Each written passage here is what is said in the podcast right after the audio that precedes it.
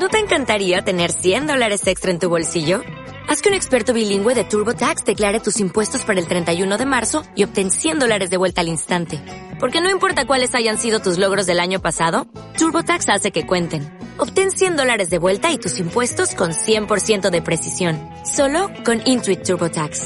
Debes declarar para el 31 de marzo. Crédito solo aplicable al costo de la presentación federal con TurboTax Full Service. Oferta sujeta a cambios o cancelación en cualquier momento.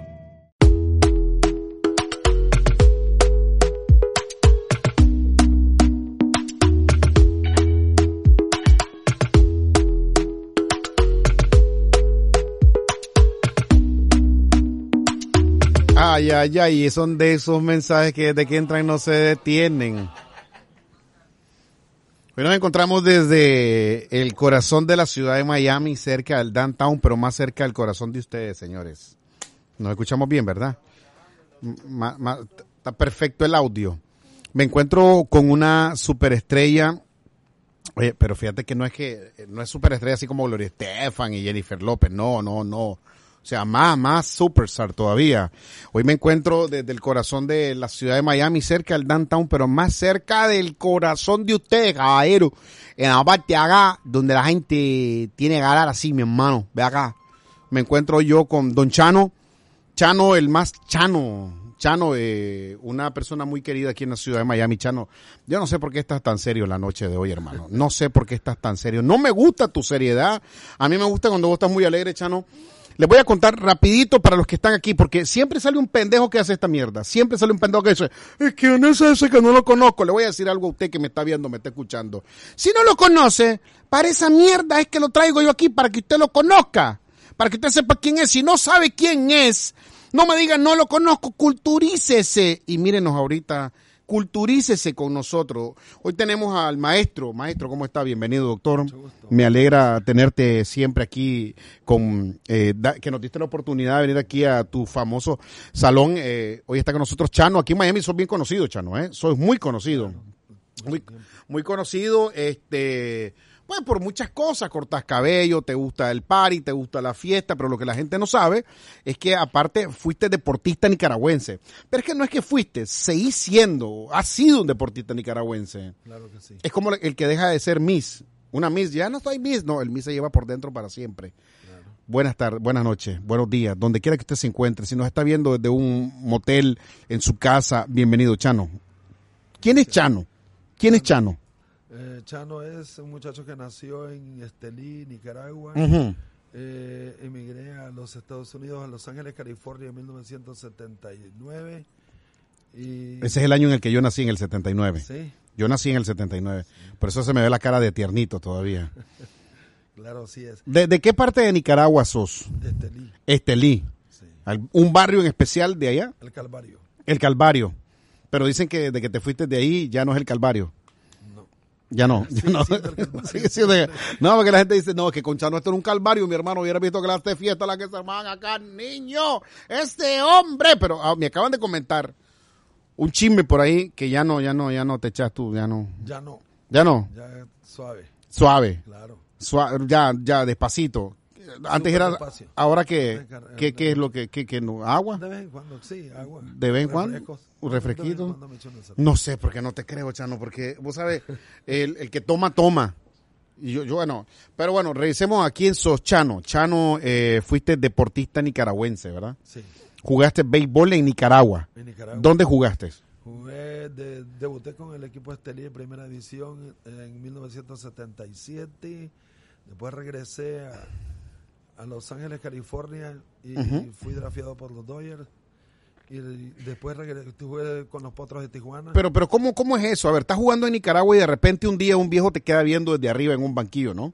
Mike Brito, en el Scout, El scout. el que firmó a Fernando Valenzuela. Pero a vos te dicen, a vos te dicen en algún momento, mañana viene este hombre que te va a hacer millonario gordo. no, sí, No. no. No, no te avisan para que no estés tenso. Ok, te dejan jugar normal. Vos solamente ves un gringo de saco y corbata con una gafa oscura, un maletín que anda 75 mil dólares para firmar el contrato o no. Así es. Lo ves, jugaste y luego te llama, hey, come on. Sí, ¿Cómo fue eso? Contame. Sí, me, me anotó en su libreta y después estuve practicando con en la liga que lleva el nombre de él.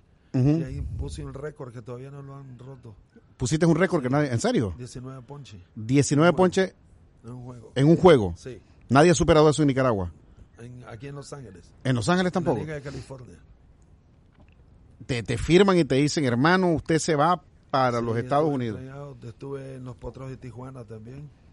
Después regresé a Nicaragua y jugué primera división con los Dantos. Los tantos. ¿Quiénes jugaron con vos contemporáneo en esa época? Mm, Apolinar Cruz, Leonardo Valdivia, mm, Elvin Jarquín. Porfirio Altamirano, un tiempo ya E- Era pitcher, ¿no? Sí. Porfirio Altamirano. Es que estoy viendo la seña que hace el, el- el- el- Yankees de Nueva York Jugó con los Yankees de Nueva York. Y Phillies de Filadelfia también. ¿Qué se siente ser de un pueblo y que de repente te crucen a Estados Unidos y te digan, vas a jugar? Porque tampoco es que llegas a primera división, ¿no? Sí. Eh, en el mismo Estelí, en el mismo Estelí yo debuté en primera división, pero esos cambios no los sentís cuando estás preparado mentalmente, no hay romper fronteras. No, no, no. No. Yo- yo- a mí no me impresionó. O sea, sí viste la carrera de Alex, de Alexi, perdón, de, de, de, de, de Denny Martínez, ¿no? No, Denis es mucho mayor que yo. No, man, en serio. Sí, claro. ¿Denny es mayor que vos? Sí. ¿Jugó antes o después que vos? Antes. ¿En serio? Sí. O sea, te retiraste y Dennis comenzó a jugar. No, No, no, no. perdón. Él, él se retira y luego comenzó a jugar vos. Sí. No, ¿Cuándo, fue. ¿Cuándo fue tu último año que jugaste? Eh, aquí en Miami jugué el último 2002. ¿En serio? Sí. ¿Con, con, qui- con qué, fam- con qué grandes eh, beisbolistas compartiste eh, en, en Estados Unidos? Rigoberto Mena aquí en Miami ¿Ok? con los muchachos de la costa atlántica, Derlin Downs, Sí. con muchísimos peloteros, Muchos, muchos. ¿Todavía te gusta el béisbol, eh? claro. ¿A quién, ¿A quién le vas ahorita? Mm, yo siempre he sido fanático de los Dodgers. De los Dodgers, Sí. porque fue tu casa en la que jugaste, ¿no? Claro, así es. En los- ¿Cuánto, cuánto llegaste a ganar en los Dodgers? No, so- no me pagaron eh, directamente los Dodgers, no, solo por la firma, sí. Por la firma. Pero ya después me vine para acá a Miami y no, no, no seguí jugando profesional. No. No. ¿Qué jugabas aquí en Miami? Eh, la liga que tenía el señor Carlos García, Ok. que llamaba...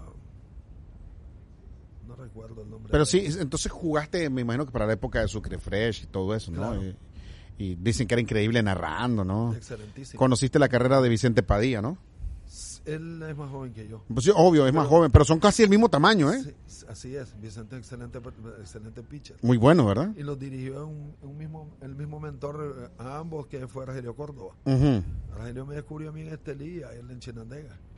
Igual quedaba cerquita. Sí, Estabas por Sebaco ahí, ya, ya de una sola vez. así es. ¿Y cuánto cuánto llegó a ganar de, de, eh, Padilla en algún momento? Padilla fue firmado por muchísimos millones de dólares aquí en ¿Verdad? un juego de estrellas. y Bueno, nu- nunca tuviste millones de dólares ni nada de eso, ¿ah? Ni millones de emociones, nada más. millones de emociones, nada, ¿va? ¿Ah? Claro, Así es. ¿Y, y qué onda? ¿Y pero qué hace ahora Don Chano? ¿A qué se dedica en, en la ciudad de Miami? Llegué a Miami en 1986. En 1988 tuvimos un restaurante en Hialeah.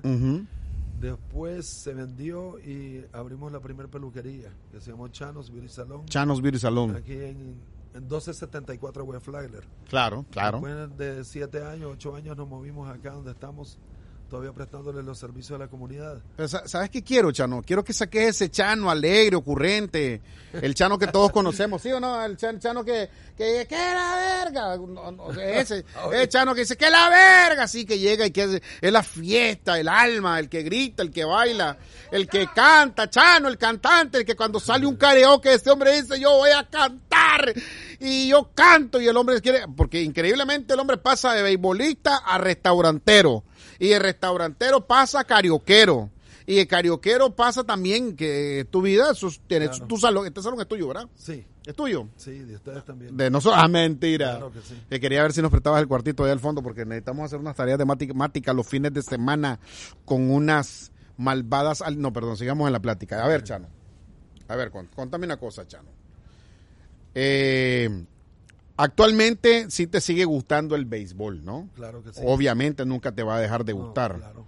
¿Quiénes son así tus cinco jugadores de Nicaragua que vos digas estas son las bestias y los cinco que no te cuadran? Mm, Todos son buenos peloteros, pero especialmente los que sobresalieron, porque hay peloteros que sobresalieron en la liga nicaragüense Ok.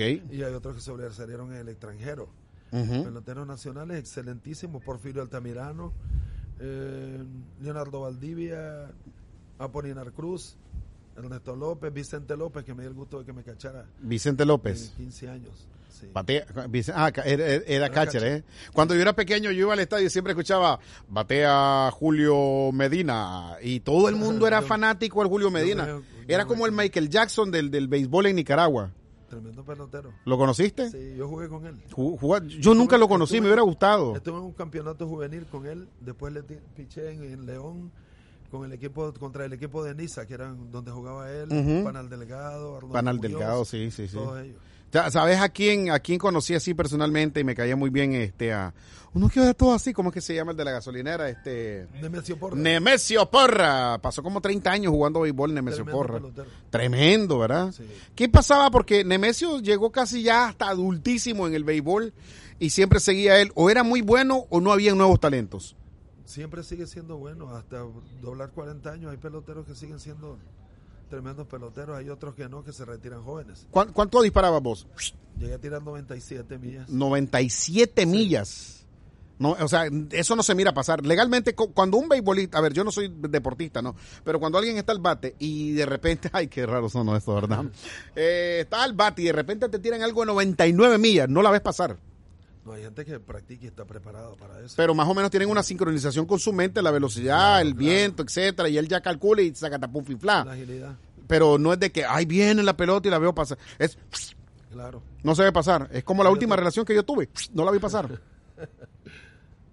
Así es, Así es, ¿verdad? claro.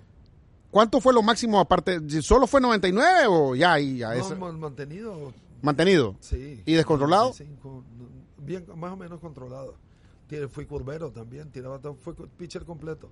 A, a ver, la yo siempre he querido hacer una pregunta a un pitcher. Si alguien viene y de repente te, vale, te roban el teléfono y sale corriendo, agarras una piedra, él va corriendo, ¿vos le podés atinar a esa persona? Si estás controlado, sí, si sos descontrolado. Pero sí le podés dar un Claro. pedrancón, un golpe, un vergazo, claro que sí. y que lo podrías matar o no. Pues pero según donde le des, si le das en la cabeza, es peligroso. ¿Quién, quién define qué, qué tipo de jugador sos en el béisbol? Si sos pitcher, catcher o... ¿Quién lo define? Los, los entrenadores, el manager y los entrenadores entonces, ven tus cualidades, donde pueden... Hay peloteros que comienzan a ser pitcher y después terminan siendo tercera base. Denny Martínez fue tercera base. y, y terminó pitcher. Portabanco fue el que lo hizo pitcher. De repente llega el señor y te dice, muchacho, clase brazo, enséñamelo así. Así te dice, no, no, no, no, no te dicen así. Enséñame ese brazo, muchacho, quiero conocer. No, no, no, así. O de repente te dicen, dale, dispara, hijo de tu... Ve, ellos observan, para eso son profesionales. Y dispara uno ya. Y, Claro, y ve el, el potencial. el potencial. Es. Cuando ese potencial se ve, te dicen, ve, chavalo, vos vas a ser pitcher. No, es que yo quería ser gonronero. Pitcher. Así es, Hay alguna liga en la que el pitcher también batea, ¿verdad? sí. ¿Cuál es? No, es que el- el- antes que no existía el bateador designado, Ujú. pa- bateaba, los pitchers bateaban, yo bateaba también. Porfirio, excelente bateador, en un campeonato batió 400 y pico. ¿Cuá- ¿Cómo es el entrenamiento de un pitcher? Correr, Solo correr. correr es fuerte, el más que todo es correr por las piernas. Pero, La ok, fuerza está en las piernas. lo que no es en el brazo. No, las piernas dirigen al brazo. A ver, explícame eso, por favor. Claro, porque ahí es donde mantiene tu cuerpo, ahí es donde balanceas y tenés la sincronización de tu cuerpo. para- Las, las piernas para- detienen Claro, para que el brazo arranque. para ¿no? impulsar. Y no hace un ejercicio de brazo y eso. También, pero Ahora, no, sí, es- no sí. es recomendable, pesas no. No, no es Para los recomendable. lanzadores no, ¿Por qué? Porque endurecen y no, no, no, no es conveniente. Se hace, pero poco. ¿Cuál- ¿Cuáles son los tipos de, de- de- de tiros que hay en el pitcher? ¿Cómo se le llaman? ¿Cómo se hacen? Curva. ¿Cómo sería la curva? La- a ver, hay muchas clases si yo la, tiro así, le doy vuelta, ¿qué hago? Da ¿Cómo vuelta-? No, explícame cómo, cómo, cómo agarramos la pelota. da, ¿Cómo, vuel- da vuelta junto con ella. ¿Cómo se agarra la, la, la y cómo, cómo hay son los muchas tiros? maneras. Es eh, con la eh, mano, o sea, son, Hay muchas maneras. ¿Así? Curva, el drop es para ¿El drop? fuerza para abajo. Ok. Curva de lado así, el sinker, que es el cambio de velocidad con, lo- con, los- con los nudillos. Ok. Sí. ¿Cuántos De son? velocidad. Hay como seis tipos de lanzamiento. Nada más. Sí, Esos son todos los que hay. claro. El catcher ya sabe lo que vas a disparar. Él es el que te indica o le decís, chingue su madre, compadre, y lo hago yo como yo quiera. Él te indica porque él, ya ve el el- cómo se para el bateador, el Y- contrario. Él, él sabe, ah, porque el bateador se pone de una posición que ya más o menos Claro. ya Sabe- sabe lo que, como, e- ese es trampa, sabe cómo hermano. dominarlo. Ese es trampa. Son trucos. No, eso no es, ese es trampa, hermano. ¿Y cómo son, cómo son los hablados en el béisbol que la gente siempre lo, lo se hacen ustedes? Las señas, ¿cómo son? Las señas, según el catcher, llegas a un acuerdo con el pitcher y hay de, de diferentes formas. Puede ser eh, recta, antes se usaba un dedo, curva 2, Ok, cambio 3, sí. pero ahora hay diferentes formas. Y, y no hay nadie que le diga al, al bateador lo que está pasando. no se fijan, puede ser que el... el- Y, bueno, y si anda un aquí un cosito y le están diciendo, oye perro, fíjate que le está haciendo dedo abajo con dos abierto. Bueno, entonces le haces lo haces diferente, pones recta así, curva así. Ok. Y lo vas a- Ahora, y si, y si el catcher viene y te hace, ujú, ujú, ¿qué significa eso? Bueno, que lo ponché. Que lo ponché. Hablemos más del tecnicismo de... A ver, a ver, a ver, si no hubiera sido pitcher, ¿vos qué te hubiera gustado ser? Mm, tercera base. ¿Por qué? Pues la posición más fuerte. La tercera base. Sí, muy fuerte. ¿Qué tiene especial la tercera base? Ya la línea caliente. A ver, Ahí primera, segunda, ah, sí. Sí, Es la que está cerca del home. Claro. Esa es la, esa es la, eh, la- ¿Por qué? Pero ¿por qué te gustaría la parte más difícil del béisbol? ¿Por qué? Porque son gustos. ¿A él le gusta más a las mujeres o qué? Claro, también. ¿Cuál, cuál, cuál, cuál- a ver, de- del béisbol, ¿cuáles son el, el- el deportista que todas las mujeres dicen, este es el que yo quiero? Este hombre me encanta, mi perro. ¿Quién sería? ¿Siempre es el del bate, el, el jonronero? No, no necesariamente. En todas las posiciones hay de todo. Sí. Sí, claro. No, pero hay alguno en especial que le guste más a las mujeres. ¿Cuál? Pitcher. El pitcher, ¿verdad? Claro. ¿Y quién es el que gana más en, la- en esas posiciones? Mm, ¿Gana más? El dinero. Todos, no todos. eh, Todos ganan no- igual. No hay específicamente. No, No, no hay uno que diga, no, es que esta posición gana más dinero. ¿Sabes ¿Sabes qué posición gana más? La del gerente del equipo. Claro. Ese, ese yo, creo- yo, yo te lo El- aseguro. El dueño, el dueño. No, pero ya es que eh, eh, ya esa posición yo no sé cuál es la del dueño, ¿me entiendes? Porque habría que hablar de posición y todo eso. ¿Eh? Claro. Te, te lo digo, ¿no? O sea, ¿qué es lo más difícil para llegar a ser un buen pitcher? ¿Qué es lo más difícil? El control. El control. Claro. ¿Cuál Porque control solo- de qué? Control de poner strike, porque si so- so- no tenés control y vas solo Y poniendo no es, no, es, no es dejar de beber o dejar de claro salir. que sí, sí influye ¿Por qué la mayoría de los deportistas siempre deciden irse par No digo que todos, ¿eh? No digo que todos. La mayoría. Pero, por ejemplo, en el, en el, en el boxeo, estate claro que el que se hace millonario va a terminar el doble de pobre. Son pocos como un Oscar de la Hoya. Va falta de cultura también. ¿Eh? Muchas cosas. En, nuestro país, a ver, ¿cuántos, ¿cuántos deportistas tenemos en Nicaragua que han salido al extranjero, han sido millonarios y siguen teniendo dinero? Nómbramelos, por favor. Denis Martínez. Denis Martínez, sí, Denis, Denis, Denis. Vicente Padilla todavía está Sí, bien. tiene, tiene. Lo, Sí. lo que pasa es que lo esconde, pero lo tiene. Se hace el no tengo, pero yo sé que ahí lo tiene escondido. Ya me contaron, Vicente, ya me contaron que ahí lo tenés escondido. No, te hagas. ¿A quién más? Chocolatito. El chocolatito. Ah, no, pero es que ¿Saben no se ha retirado el chocolate. Bueno, espérate que se retire. Marvin Benares. ¿cierto? Marvin Bernard, ¿quién más? ¿Quién Yo más? jugué en San Francisco con Marvin. Y este muchacho que falleció, el excelente pelotero, David Green. David Green. Sí, Muchacho, yo, sí, al que acaba de fallecer hace poquito. sí, sí. Vi, vi que Tijerino le hizo un, de ahí estuvo hablando Tremendo, de él. para mí, Tenía dinero, ¿no? Sí, A me parece a mí una, una completa tristeza, ¿no? Que Mayorga no pudo mantener su dinero. sí, porque eh, influye mucho la cultura, tú sabes, el, el medio ambiente donde te desarrolles y no sa- saber administrar el dinero. A veces es fácil conseguirlo, administrarlo es más difícil. Es lo más difícil, administrarlo, que significaría ahorrarlo o multiplicarlo. Porque yo te voy a decir una cosa, yo soy bueno para gastar plata, hermano. Mira que a mí como que me estorba el dinero, por eso siempre ando en quiebra, hermano. Vamos a, vamos a buscarlo entonces. No, no, sí, no. eh, la verdad que decía un amigo, eh, no, hacer dinero no es difícil, lo difícil es multiplicarlo, mantenerlo. Y es verdad, yo soy bueno gastando dinero. Si yo fuera deportista, te, te digo la verdad, yo creo que yo hubiera sido peor que cualquiera de los que lo han gastado todo. Pero no, ahora, no quiero que la gente piense, es que está hablando mal de los nicaragüenses. No, porque eso pasa en el mundo. Hay deportistas que han perdido todo. Han perdido todo, muchos deportistas de otros países. Los cinco que no son buenos para vos de Nicaragua, es lo que sea, fútbol, béisbol, boxeo, Para mí todos han sido buenos. todos. Todo el- ¿No te gustaría hablar en uno aquí que digas? No, no, no, para mí sí, mi Vos que, personal. a mí, ahora que me dijeron que vas a hablar con Chano, a mí solo, y yo dije, Chano era pitcher, dije yo, solo se me venía a mí la cabeza, a, a- perdón, no piensen mal, Solo se me venía a la mente eso cuando yo escuchaba la narración de eso que decía, lanza la bola de pitcher, tiro a manica. No se vaya usted con la mala, váyase con la buena. Rayo va que la pila tremenda rotación producida por Gales, sea parte alta, noveno inning, ganando el Boer, nueve carreras, cero contra el San Fernando. Reinaldo, Reinaldo, ¿qué estás tomando? Es que ahí mezclé a Octavio Sevilla con, con, con el otro señor. A mí siempre me gustó la, me gustó mucho la narración de, de, de, de béisbol, de, de fútbol. Yo siempre quise ser narrador, ¿me entendés? Pero era malo. Malísimo, malísimo, malísimo. ¿Qué te hubiese gustado llegar a hacer a vos en, en el béisbol? Chano, A mí lo que fui, ¿qué fuiste? pitcher. Más, o sea, ¿qué no pudiste lograr cuando eras deportista que te hubiese gustado lograr?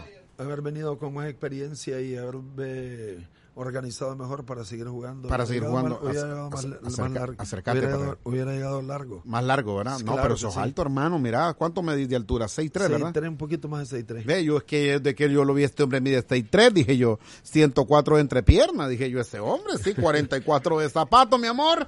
Es, pero, ay, disculpen, eh, disculpen. un- yo, yo desde que te digo, yo, yo sé, Chano, yo sé, Chano. Sí. Ahora te dedicas a la, a la peluquería, ¿no? A la Aquí barbería. para servirle a ¿Qué, ¿Qué haces aquí ahora actualmente? Eh, soy el propietario de la peluquería y tengo mis estilistas, eh, manicurista, estilista venezolano Eddie, que es excelente. Eddie, ¿sos venezolano? ¿De qué parte de Venezuela, hermano? Maracay, pues el Señor Jesucristo bendito, esa gente es arrecha. Pero mira, y que no está hablando ahí como, como, no habla como maracucho, fíjate. Sí. No, el maracucho es vergación, marica, así, ¿verdad? Ah, a ver, naciste en Colombia, te creaste en Venezuela, ok, ok, está bien, buena combinación, papá. Se prepara el pitcher, se prepara el pitcher. ¿Nunca te dio nervio cuando ibas a jugar algo así? No, jamás. Ahora tenés tu salón de belleza, ¿qué es lo que más te da nervio ahorita en un salón de belleza? Nervios no. ¿No te da nervio nada? Concent- Concentración y, y la experiencia te hace que... Pero que- ¿por qué no te veo jodiendo como el Nach, el, el, el Chano que yo Bueno, conozco, Chano? En otros lados vamos a ver. Sano, fuera de ese cuerpo, fuera, sal de ese cuerpo, Satanás. Entonces quiero que te alegre, hermano. No, yo estoy alegre. ¿Estás alegre? Claro que sí. ¿Estás alegre? Bueno, pues la gente te conoce como una persona muy jovial, muy alegre. Permíteme que alguien me está llamando hoy. Hoy les agarró la jodedera de la llamadera. Ahí está, ahí está. Colgando el teléfono, boludo. Ya lo colgamos. Porque hasta donde yo sé, sos el alma de las fiestas. sos el hombre del karaoke. ¿Qué, qué, cuál es la canción que más le gusta cantar a Chano? Ustedes que lo conocen. Juan Gabriel. ¿Cuál de Juan Gabriel? ¿Cuál de- Todas. ¿Cuál? No, ¿cuál es la que más te gusta, Juan Gabriel? Amor eterno. Amor eterno, ey, no, vida. Un día que, un día Cántate que- un pedacito, no, cántame. Con pistas. cuando Cántate estemos un con pedacito ahorita. No, espérese. Con pistas. Para eso tenemos aquí pista. Vamos a buscarle. Eres el recuerdo de Leonardo. Sí. A ver, vamos a buscar Juan Gabriel, Amor Eterno, en karaoke, Juan Gabriel. No, hermano, no, no, aquí se me va a quitar usted la pena, aquí se me la va a No, quitar. pena no tengo. ¿No tienes pena? No, hombre. Mentira. Sí, sí tenés pena. No. No ten- ¿Seguro? Peine. No, pero pena.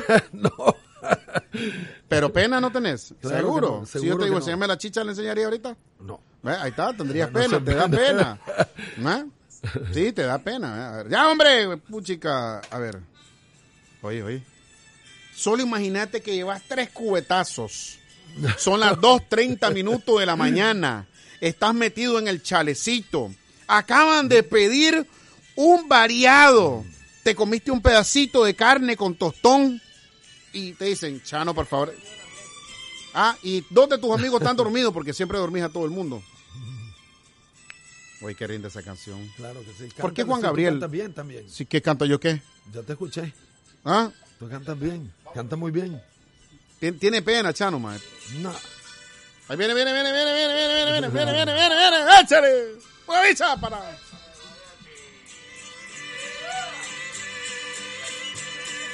Tú eres la tristeza y de mis ojos que lloran en silencio por tu adiós. Me miro en el espejo y veo en mi rostro Karaoke con Chano. el tiempo que he sufrido por tu adiós. Ahí nomás. Ay, no, ma, ya está bueno, bueno, hombre, ya era. Hombre, apláudenle al Chano, hombre, a la gran pucha de ustedes, hombre. El hombre está haciendo el esfuerzo de cantar. Se va a dejar tres cubetazos en un ratito, don Chano, ¿me entendés? Chano, yo tengo, escuché rumores que vos sos una persona Desturca el micrófono, no se preocupe. Son una persona de que todo el mundo te dice, Chano, ya son las 5 de la mañana, vámonos. Y vos decís, no, chiquito, ¿a dónde vamos? Otro día más. Otro día más. Otro día más. Ah, eh, ya no.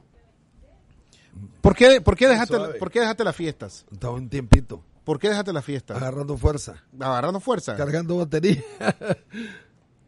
Claro, así es. ¿Y ahora qué haces aparte de tu salón de belleza? ¿Estás casado? ¿Sos soltero? No, estoy soltero, como siempre, y en mi apartamento me pongo a leer, ver televisión. E- Ese es tu hobby actualmente. Claro sí. Leer Leer. un libro. ¿De qué te gusta leer? Mm, Me encanta Rubén Darío, mucho, muchas clases de, de libros. Federico García Lorca. La Horca. Federico. Ah, ah, Federico García Lorca. Ok, la. Biblia, que es excelente. La Biblia la lees también. ¿Crees en Dios? ¿Crees Claro en Dios? que sí, claro. Sí, ¿orás todas las noches o de vez en cuando? No, todas las noches. Sí. Sin él no somos nada. No somos nada, ¿verdad? ¿Cuál es tu frase más que más te gusta de la Biblia? Mm, frases. Sí. Hay muchas frases. Pero el, libro que más me gusta es Apocalipsis. El apocalipsis. ¿Por qué? Porque. ¿Te gusta el descachimbe, eh? No. ¿Te gusta el de, del, del, del desmaramambiche y todo eso, eh? El, yo, yo leo el Apocalipsis y te voy a decir la verdad, hay dos cosas interesantes del Apocalipsis para mí. Una que no le entiendo. No le entiendo, yo lo leo, yo sé que se va a armar y que ya viene el final y todo, pero no le entiendo el Apocalipsis. Este, y, y nada, no, no, hasta me da miedo leer mucho el Apocalipsis, me gusta más, qué sé yo, me gusta más leer Marcos, me gusta eh, leer un poco de Mateo, que es un poquito más relajadito, eh, los salmos para, para sentirme, eso es muy bueno, ¿eh? Cuando, cuando estoy triste o cuando me siento mal o cuando necesito ayuda, cuando necesito, eh, leo los salmos, ¿me entendés? Los leo y creo que los salmos me sacaron un poco de la depresión también. Hay un, y siempre lo he dicho, la depresión a mí me, me, atacó fuerte. Y hay un predicador, yo sé que hay gente que dice que yo no creo los predicadores, sí, pero cada quien, ¿me entiende? Cada quien. Cada quien. Había uno que me, que me, que me ayudó bastante, Dante Gebel, y te lo recomiendo. Eh, te voy a recomendar un, un video en YouTube que se llama Los Tres Ataques. Tenés que verlo, habla muy bonito porque si Yo sé quién es Dante. Dante me encanta cómo habla él, es muy motivador, muy inspirador, casi no te habla del diezmo y dale a Dios para que Dios te dé más y todo eso, eh, pero él, él te habla netamente cosas de la Biblia y, y me encanta a mí eso, porque yo soy una persona, te voy a decir la verdad, ya que casi somos parientes, porque Sí. hemos hablado y yo creo que vos sos como hermano de mi mamá o, Sí. o tío de mi mamá, no sé qué, no, no sé, algo de mi mamá. Y entonces yo te voy a decir, te voy a decir sinceramente, espérenme, estoy hablando con, con el hombre. Eh, de pequeño, pues, siempre fui como sufrido. Entonces he leído la Biblia, he sufrido de depresión y me gusta que la gente sepa que yo le he sufrido y me gusta que la gente que me esté viendo y me esté escuchando en el podcast, pues sepan que, que, que la superé. Que de repente mi recaidita como en el alcohol, ¿no? Porque uno dice voy a dar el guaro, pero no recae. Es igual con la depresión, de repente me da una recaidita y, y hay, hay métodos, hay técnicas, sobre todo quererse mucho a uno mismo, Claro. pensar positivo y yo soy de las personas que ahora los Motivarte. motivarse, claro, uno tiene el mejor motivador para uno uno mismo y yo soy de las personas que la otra venía practicando en el carro, aunque no lo sientas decirlo, vienen cosas grandes, maravillosas y buenas para mi vida. Salud, dinero y felicidad. Claro. ¿Me entendés? Y yo lo, lo digo, lo digo, y lo digo, y lo digo, y lo digo, y lo repito hasta que me lo estoy creyendo, me lo estoy sintiendo y me, y me estoy como recargando las baterías. Pienso que las personas deberíamos de autorrecargarnos a nosotros. Claro. Porque, a ver, cuando te caes, ¿quién te soba la herida? Uno mismo. Claro. No es la gente, ¿no? no de, de hecho, y más aquí en Estados Unidos, te caes ahorita en la calle y la gente te cae y dice, ni lo agarré gorda porque te demandan a vos, mi amor. Ahorita pasó, esto interesante, pasó en Francia, se cayó un fotógrafo, le dio como un derrame, cayó al piso en Francia, frente a la Torre Eiffel, cae, el tipo está con el ataque de, de- de- de derrame y toda la gente lo miraba y nadie le dio la mano, nadie se acercó a ayudarlo y resulta que el tipo terminó muriendo. Tuve un jefe, tu- tuve un jefe que a los 38 años de edad, con, con tres, tres o dos hijas, ya mayorcitas creo que eran, él, él se dio cuenta y dijo, mentira, Como Kardashian. yo soy, Kardashian. yo soy gay, yo soy gay. En algún momento él dijo yo, no voy a decir el nombre de él, jamás diría yo, este, nunca, nunca, director de, jamás diría yo eso. Pero ya el adulto dijo, ¿sabes qué? Soy gay. Y yo le pregunté, la semana que él decidió, yo me imagino que era, él me lo dijo a mí o a lo mejor era como para que yo cayera en su garra, ¿no? Y resulta, no, no, sí, sí, no, sí, porque antes de eso él tenía su esposa y después fue un desbarajuste, se separó la esposa. Parece que en una fiesta lo llevaron con unos traguitos y ya, parece que él ya desde hace años ya sentía ese, e, eso ahí por ahí, ¿no? Esa coquillita.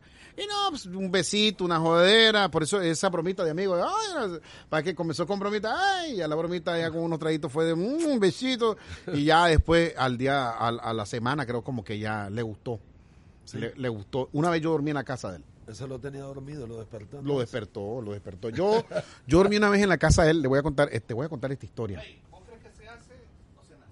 gay, hacerse o se nace, no sé, fíjate. Es que la respuesta que yo te den voy a meter a problemas con muchos de la comunidad, porque si yo digo, se nace, van a decir otros, no, que son estúpidos, que tú, ¿qué sabes de eso? Y si yo digo, se hace, vienen y los otros me atacan. Entonces, cada quien tiene que escoger su destino y decidir lo que quiere ser y ya está.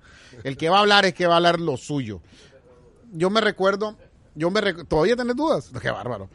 Yo te voy a decir, yo me recuerdo que una vez, esto me pasó, Chano, te lo digo, ya aquí entrenó. Yo fui a la casa de, mi jefe, ¿no? Y tuvimos unos traguitos, una joder. ¿Por qué te reís? Ok. ¿Por qué está, rojo? ¿Ya lo viste? Esto resulta, esto, esto es muy serio, escuchen bien lo que les voy a contar. Escuchen muy bien lo que les voy a contar, ¿eh? Yo tenía 23 años, dice la ciencia que, dice la ciencia que a los 21 años uno todavía no se ha decidido, ¿eh? que todavía hay cierta, cierta curiosidad, ¿no? Y que la curiosidad mata al gato. Yo no sé si mata al gato, al ratón o al gusano, ¿no? O al túnel. Pero yo recuerdo, y te lo digo, Chano, esa noche me fui con mi jefe y yo sabía que él era gay. Yo sabía que todas sus amistades eran gay. Y yo, a mí, ese no es mi problema porque yo no estoy viendo si es gay o es hetero, yo estoy viendo amigos y amigas. Y me dicen, vamos a una discoteca gay, vamos, me gustó la primera vez, me gustó la segunda, me gustó la tercera, me gustó la cuarta. o sea, la cuarta ida a la discoteca, ¿no? En la cuarta ida me encuentro un cabrón afuera que me dice, jejeje, papá, ¿y qué andas haciendo aquí, chiquito? Y le digo yo lo mismo que usted, mi hermano. ¿Cuál es el pedo? El tipo se queda tan callado que sintió que si él decía vía rey una discoteca gay, en ese momento él sintió como que, ¿y vos qué andabas haciendo ahí, pinche culero? ¿Me entendés? Pero resulta que esa noche nos ponemos bien borrachos. Andaba, andaba Alejandra, Alejandra es una amiga bisexual, que era la novia de una amiga mía, casi hermana, no voy a decir el nombre, jamás voy a decir de Marta. Y entonces resulta que nos vamos a la discoteca, seguimos la fiesta en la discoteca, ¿eh? Me dice mi jefe de ese momento, yo tenía como dos años de no trabajar y él me había dado la oportunidad de volver a trabajar, quédate en ese cuarto. Pero él nunca hablaba así, no, que no, no, no, no, o que no, no, no, él era así, eh, mira, ese, ese cuarto que está ahí es el tuyo. Vos lo mirabas y lo menos que ibas a pensar que él era, era gay, pues que nada tiene que ver el amaneramiento, la final. Ah, apaga la luz, yo estoy dormido tipo 4 de la mañana y de repente escucho que la puerta ¡Ay, papá, se me está metiendo la bisexual! Dije la muchacha, la... ¡Ay!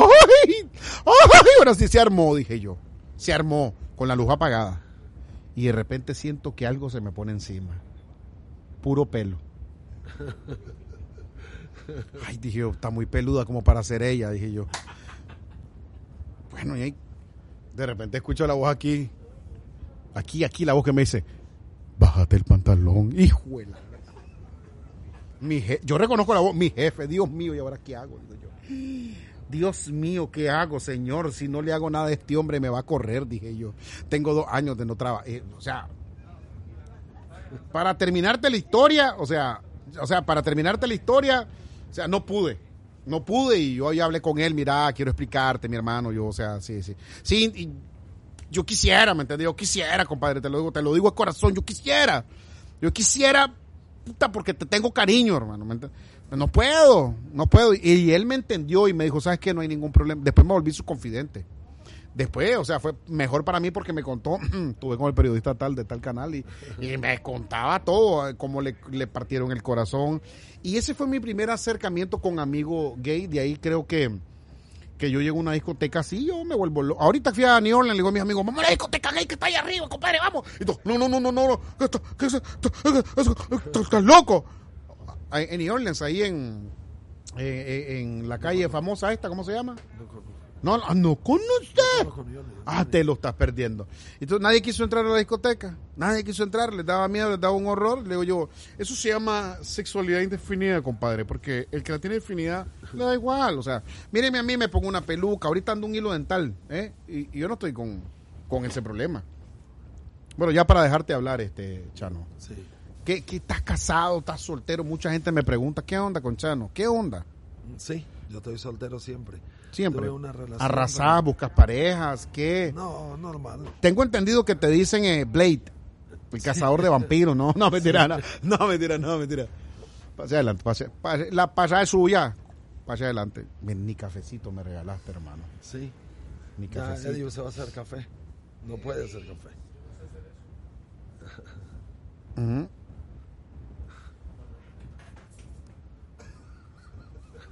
Ya lo mataste. Uno pide, hermano. Claro. Uno pide. Uno pide. El que no llora no, no, no consigue nada en la vida. Sí. ¿Cuáles son tus frases famosas, Chano? Muchas. Aparte de, tráigame otro cubetazo, ¿cuál? 10 cubetazos más. ya vamos a tener chance de que nos echemos una ¿Qué es lo que más? 40 años llevas en este país. Claro que 40 pinches años, hermano. Sí. Que se dicen fácil, 40, pero son 40 años. ¿Has ido a tu patria? Sí. ¿Qué es lo que más te gusta de tu país? Aparte de la Toña. No, Todo mentira, me mentira. todo me gusta ¿Qué es lo que más todo. te gusta? Mi Decime. Después de ver a mis familiares, veo a mis amigos, la comida que la eh, extraño demasiado. Y salir a fiestear con mis amigos, los mariachi, excelente. Las costumbres son excelentes. No- también. sí. Claro. La- te, te gusta, ¿Te gusta la nueva juventud de ahora? El reggaetón, Bad Bunny. Sí. ¿Cuáles son las? Te, gusta- hay No, algún no, re- no, no me gusta no- mucho ¿No te gusta mucho? música. ¿Tu música cuál era, más o menos? Romántica, ranchera también. ¿Desde qué año? A ver, por ejemplo, a ver, ¿te gustaba la Sonora Matancera? Claro que sí. Porque yo llevo varios días así cantando Y la Santanera. Virgen de medianoche. Mm, Luna Daniel Santo. Daniel Santo. Me gustaba los aretes que le faltan a la luna. A la luna. A la lu- no, a la luna. Los tengo guardados. Para hacer un collar. Los hallé una mañana en la... Es que yo no sé por qué a mí me gusta esa música. No sé si era porque mi mamá la ponía todos Bienvenido los días. Granda. Bienvenido Granda. También era excelente. Hoy venía escuchando Julio Jaramillo. Buenísimo. Venía escuchando Dejó Julio hijo en Nicaragua él. Porque me gusta la música de... ¿Cómo? Dejó hijo en Nicaragua Julio Jaramillo. No jodas. Sí. ¿Cómo sabemos eso? Pues conocí a la, la que fue la mamá de esos niños. ¿Tuvo un niño en Nicaragua? Dos. Dos. Julio Jaramillo. Sí. ¿Para qué año llegó a Nicaragua? No, en Nicaragua no recuerdo qué año fue eso, pero creo que fue en México que se conoció con una muchacha de Nicaragüense. Jinotega. Ok. Sí. Muy linda esa mujer, ¿oíste? Hijo, hijo eh, en Jinotega. Dos hijos. Sí. Eso, eso no lo sabe mucha gente, que hay dos hijos de Julio Jaramillo. Yo creo que murieron esos muchachos. ¿Cómo no? Hoy venía cantando también, mozo, sírvame la copa rota. Yo hago imitaciones de vez en cuando. Sí. Me gusta imitar un poco. Me gusta imitar a mi mamá. Sí. Me gusta imitar, yo siempre...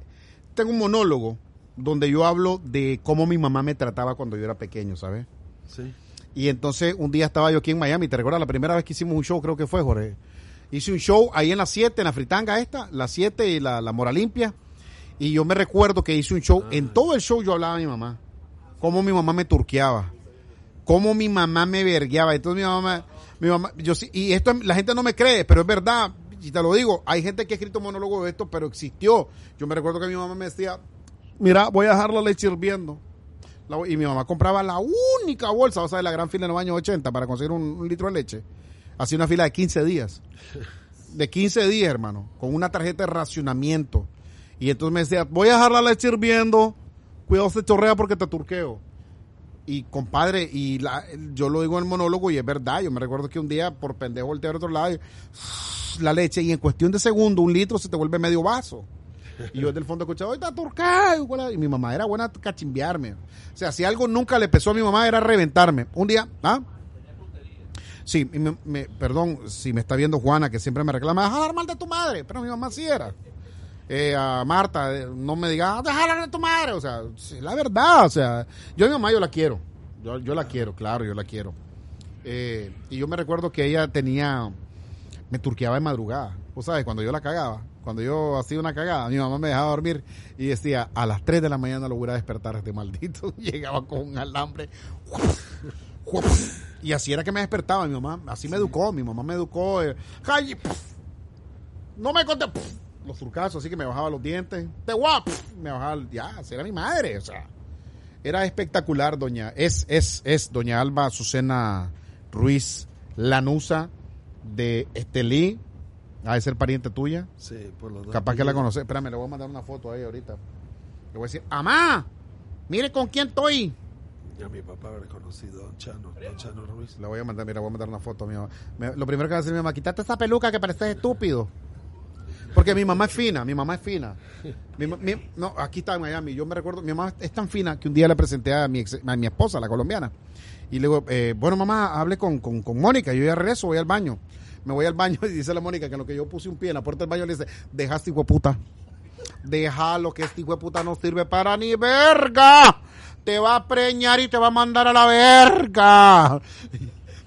Y entonces yo regreso, yo regreso. Ay, hijo, aquí hablando con tu esposa, contándole de, lo buena gente que sos, que, que, que hagan el esfuerzo de salir adelante. Y me vuelvo a ir al baño y me dice, ¿vos sabes cuántas mujeres ha tenido ese puta?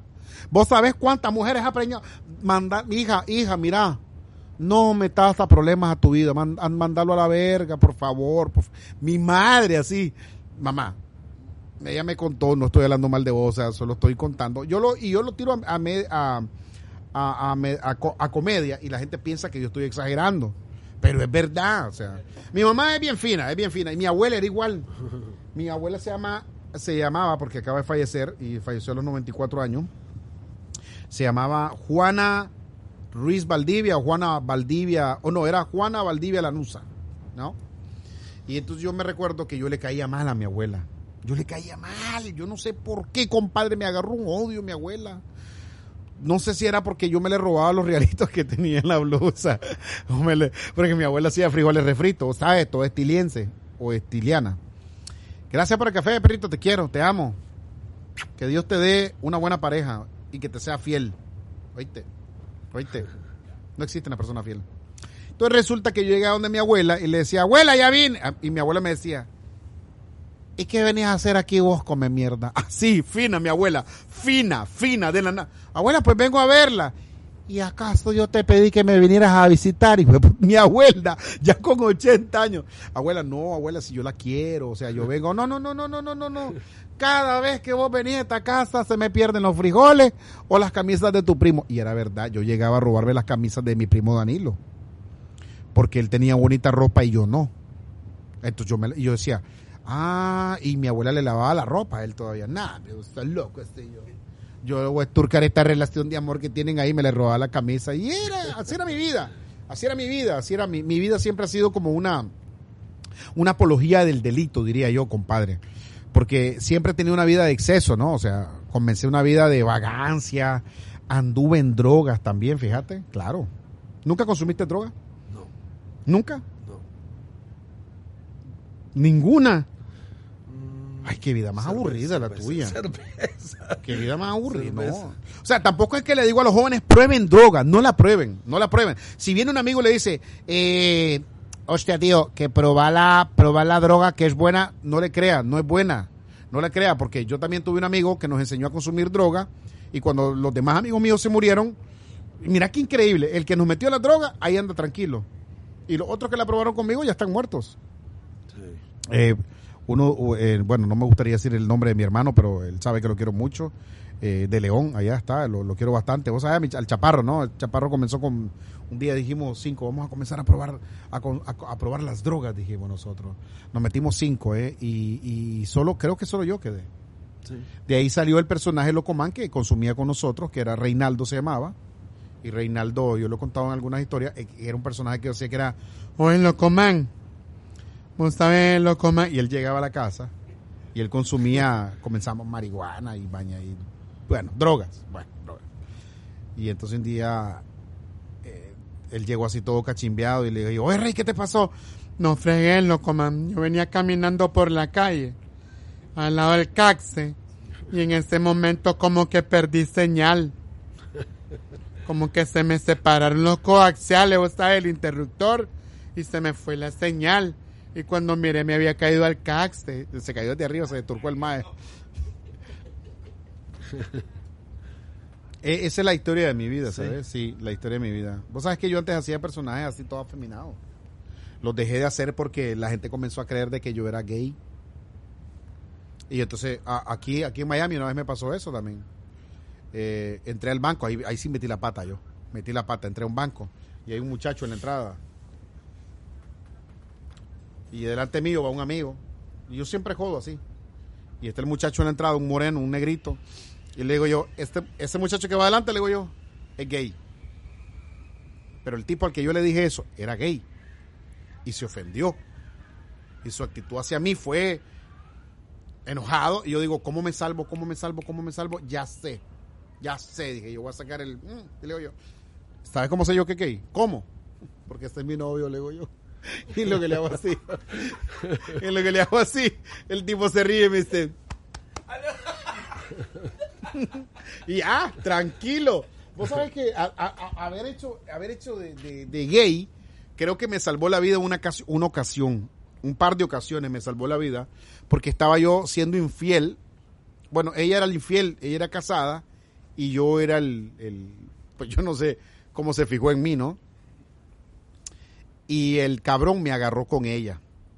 Estábamos besándonos, y él llegó a la casa eh, tráelo todo, huevón, no. Y cuando el cabrón era, y él era físico-culturista y era una peda, aunque no lo creas, era así de flaco. Era así flaquito yo, hermano, flaquito. Y no llegue el cabrón ese, compadre, abre la puerta violenta y me encuentra con ella así, ¿verdad? Y en lo que le traigo yo, ay, gorda, no sé, yo no sé, gorda, cómo va a estar, ay, gorda, no. Tenés que enseñarme bien, gorda, porque yo lo estoy viendo el cabrón de reojo, pa. Ay, gorda, no sé, que yo no, no sé, yo no sé va a estar. Ay, qué vergüenza. Y ahora cuando él me pide un beso, y ya eso me salvó, compadre. Y él, esa, no te lo había contado esa historia, ¿verdad? El tipo ya no me quiso turquear, o sea, ya fue como... Por, yo soy, yo soy del que se inventó esta frase yo soy, porque yo eh, muchas, muchas veces me dicen pasar así por gay. Yo soy el tipo, por eso, señoras, eh, caballeros, usted que nos está escuchando, usted que nos está viendo, cuando su mujer a usted le diga, cuando su mujer a usted le diga, ay, no se hace losito, si él es mi mejor amigo y es gay, tenga cuidado, tenga cuidado porque habemos mucho que nos hacemos pasar por, o quién sabe si al final y al cabo yo también, ¿verdad? ¿Cuál sería mi ficha técnica si vos me vieras ahorita? ¿Soy o no soy? Tal vez se despierta. Está dormida, ¿verdad? Está dormida, ¿verdad? ¿Cómo, ¿Cómo despertarías vos mi homosexualidad? ¿Cómo? Escondiéndote la muñeca. Escondiéndome las muñecas. ¿Y qué me pasa? aquí sí. ya me culiaste, compadre. Me culiaste porque yo dije, ¿por qué me voy a esconder las muñecas? Y yo, y yo dije, ¿y a dónde me la va a esconder? Y cuando me la yo, ya sé dónde me la va a esconder este hijo de su... ¿Qué más, me, ¿Qué más harías para descubrirme? A ver, si yo te digo, Chano, yo necesito encontrar mi, mi yo femenino por dentro. Ayúdame. ¿Cómo me ayudarías? Aparte de la muñeca y hueputa esa. Mm. Te yo femenino. No, ya la tiene. ¿Qué haría? ¿Cómo qué haría? para? Dice un amigo que a él se la despertaron con un lengüetazo. Y yo hice la pregunta estúpida, hice la pregunta estúpida. ¿Y cómo así? Y cuando me contó me quedé, ah, la gran puta, compadre. Puta, te dieron duro, hermano. ¿Cómo, cómo? A ver, ¿soy o no soy? Me gustaría. Mm. te iría mal? no me iría mal, ¿verdad? Pero más flaquito me iría mejor todavía, ¿no? Hay carne, hay carne que agarrar. Ay, me quemé.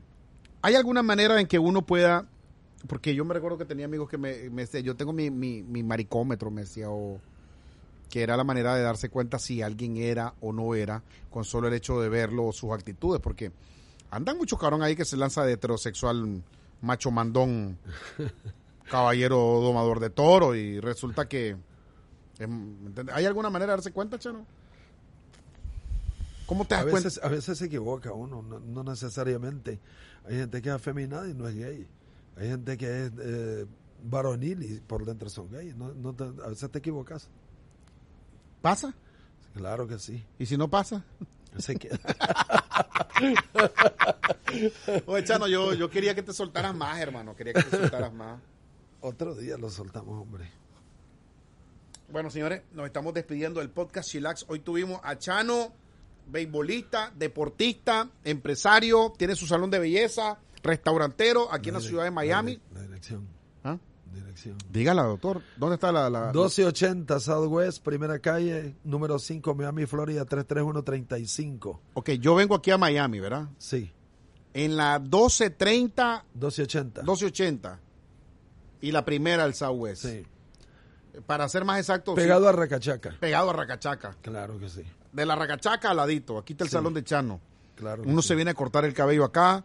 Eh, lástima que Jorge no puede venir a modelarnos para que enseñe cómo, cómo, cómo le cortaste el cabello ahorita. Claro. Para que la gente vea.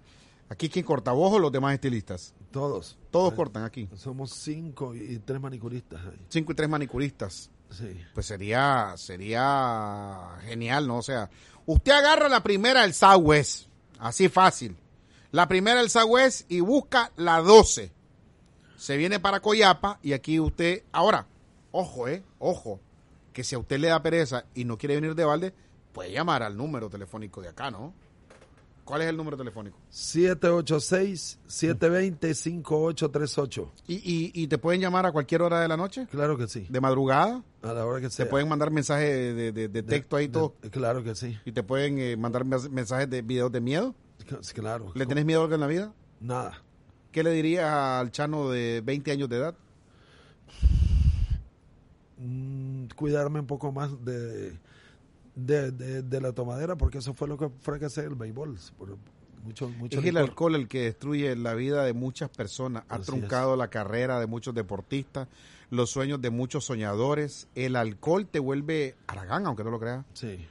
Y el alcohol es tan mentiroso que te dice, yo lo puedo controlar. Porque si yo no quiero tomar, yo ahorita tengo una lucha con el alcohol horrible.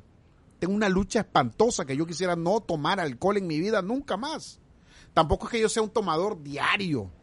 Tampoco, pero, pero estuve diario casi.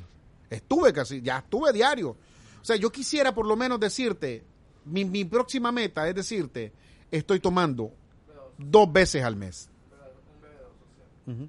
Do- pero así uno cree que es social, pero ya te levantas al día siguiente con la perecita, ya no tenés ese impulso y esa energía de querer salir adelante, de En el luchar, deporte, de en el deporte, ¿no? En el deporte llegas desgastado. Hay jóvenes que dicen, no, a mí el alcohol no me hace nada, yo me levanto bien, pero sí desgasta el cuerpo también. El alcohol no es considerado una droga tan fuerte, pero, pero sí ha destruido muchas familias, muchos sueños, muchos deportistas, de todo Yo, o sea, sí te digo, me encanta el alcohol. Tampoco es que yo soy un alcohólico que caigo en el piso y eso, porque los que me conocen saben muy bien que yo me controlo. Pero, sí, yo me controlo. Yo me controlo a 120 millas por hora. Pero, pero sí quisiera dejar de tomar alcohol ya de una vez, ya de una vez. Es que el hijo de puta es tan rico, compadre. Mira, eh, no sé, no sé, no sé. Sí me gustaría dejar de- de- de tomar alcohol. Un sueño que no pudiste cumplir en tu vida, Chano. Mm, mm. Un sueño. Parece que los cumpliste todos, compadre. Casi ¿eh? todos, pero uno me faltó. Quedarme en Nicaragua no, hubiera, que- me, no me hubiese gustado salir para acá. Es dura la vida aquí en Estados Unidos, No ¿verdad? es duro, es que dejas todo, dejas tus costumbres, dejas eh, tus padres, tus hermanos, todo lo todo concerniente como ser humano lo dejas allá por venir aquí a nuevos horizontes.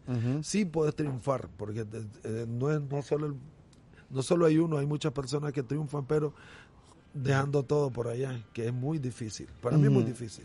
¿Qué es consejo el- le darías vos a una persona que se quiere venir a los Estados Unidos actualmente?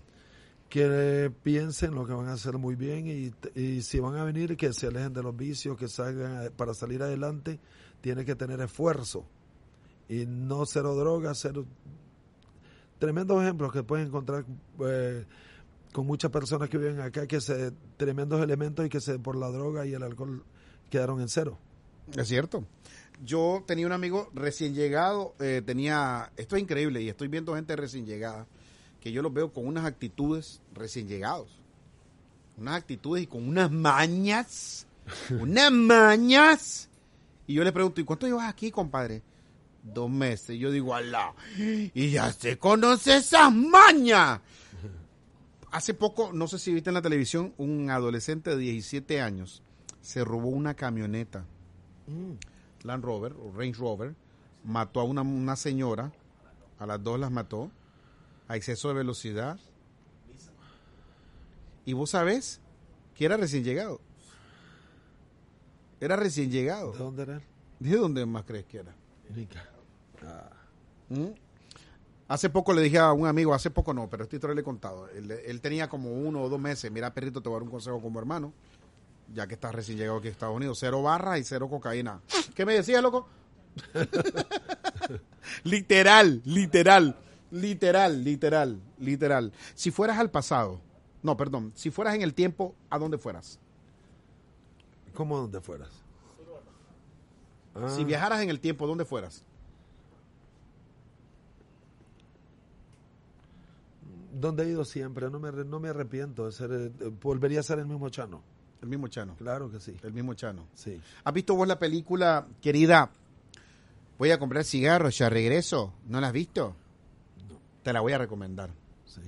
Te la voy a recomendar. Tenés que verla. Es una película que el tipo hace un pacto con el diablo. Y el diablo le dice, mira, boludo, yo te voy a regresar a cualquier parte del tiempo que querrás. Vas a estar 10 años. Pero vas a regresar acá y cuando regreses van a ser 5 minutos. En el tiempo que vos querrás, con los conocimientos que tenés actualmente. Y uno dice, verga, me voy a los 20 y pico de años cuando yo era garañón, ¿no? sí. No, yo sigo siendo garañón, ¿eh? Ya, y con los conocimientos de ahorita compró la lotería. Pero el diablo nunca te da una oportunidad sin una trampa. Y se va al pasado él, hermano, tenés que ver. Llega un momento que te identificas y decís, yo hubiera hecho lo que él está haciendo y las cagadas que le están pasando a él me pasarían a mí. Buscala. Querida, voy a comprar cigarro, ya vengo. Porque esas fueron las palabras que el diablo le dijo. Lo único que tienes que hacer es decirle a tu mujer, querida, voy a comprar cigarro, ya vengo. Y te va a gustar. Sí. Tenés que verla porque te deja un mensaje, un mensaje increíble de cómo los humanos en realidad siempre meteríamos la pata aún regresando al pasado con la inteligencia que ya tenemos actualmente. Claro. Eh, Cha- salud, Chano. Salud, hermano. ¿Qué estás tomando? Naranja. Na- ah, naranja. Salud. Si pudieras resucitar a alguien de tu pasado, ¿a quién sería? Mi hija. Tu hija. Sí, claro. Wow, sería divino, ¿eh? sería lindo. ¿eh? Si estuvieras en una isla, en una isla, una semana, en- bueno, indefinido te vas a quedar en la isla, y resulta que nunca vas a salir de la isla, y te cae un libro del cielo, ¿cuál libro te gustaría que fuera? La Biblia. La Biblia. Claro. Estás muy aferrado a la Biblia, ¿verdad? Me gusta. ¿Te gusta mucho? Claro.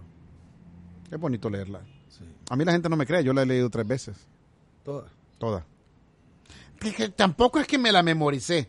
Sí. Y tampoco es que como que la pongo en práctica, ¿no? Pero sí siento que he ido cambiando mucho en mi vida. Claro. Ya sea gracias a la Biblia, ya ha sido por mis encuentros con Dios. Mi primer encuentro con Dios fue en un ropero de rodilla. Sí. Ahí fue mi primer encuentro.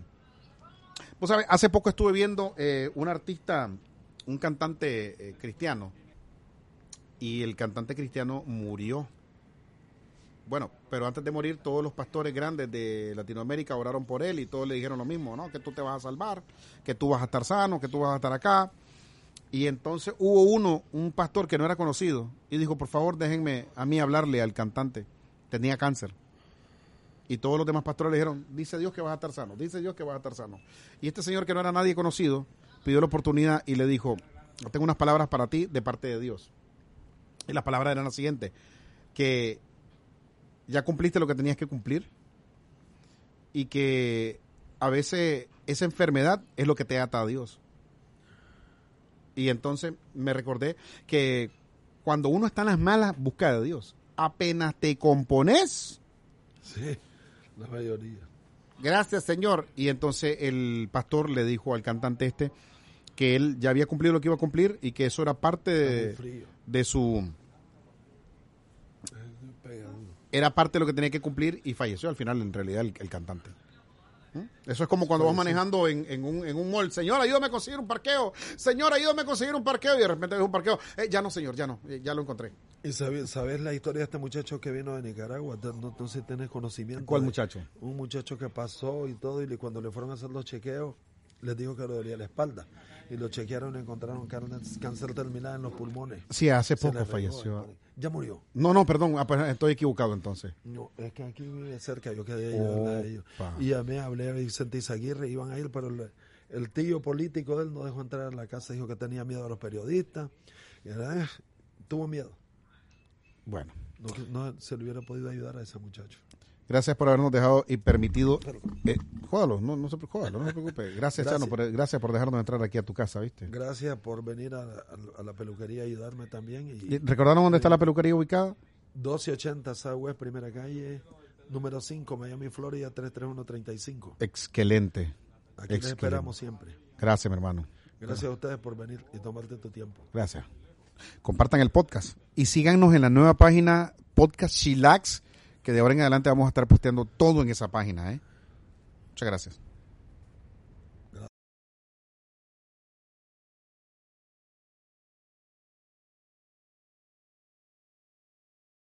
As a new Western Union customer, you can enjoy a $0 transfer fee on your first international online money transfer. Send money to your family and friends back home the fast, easy, and reliable way. Visit westernunion.com or download our app today to get started, and your first transfer fee is on us. FX gains apply, not available for credit cards and transfers to Cuba. Services offered by Western Union Financial Services Inc. and MLS 906983 or Western Union International Services LLC and MLS 906985.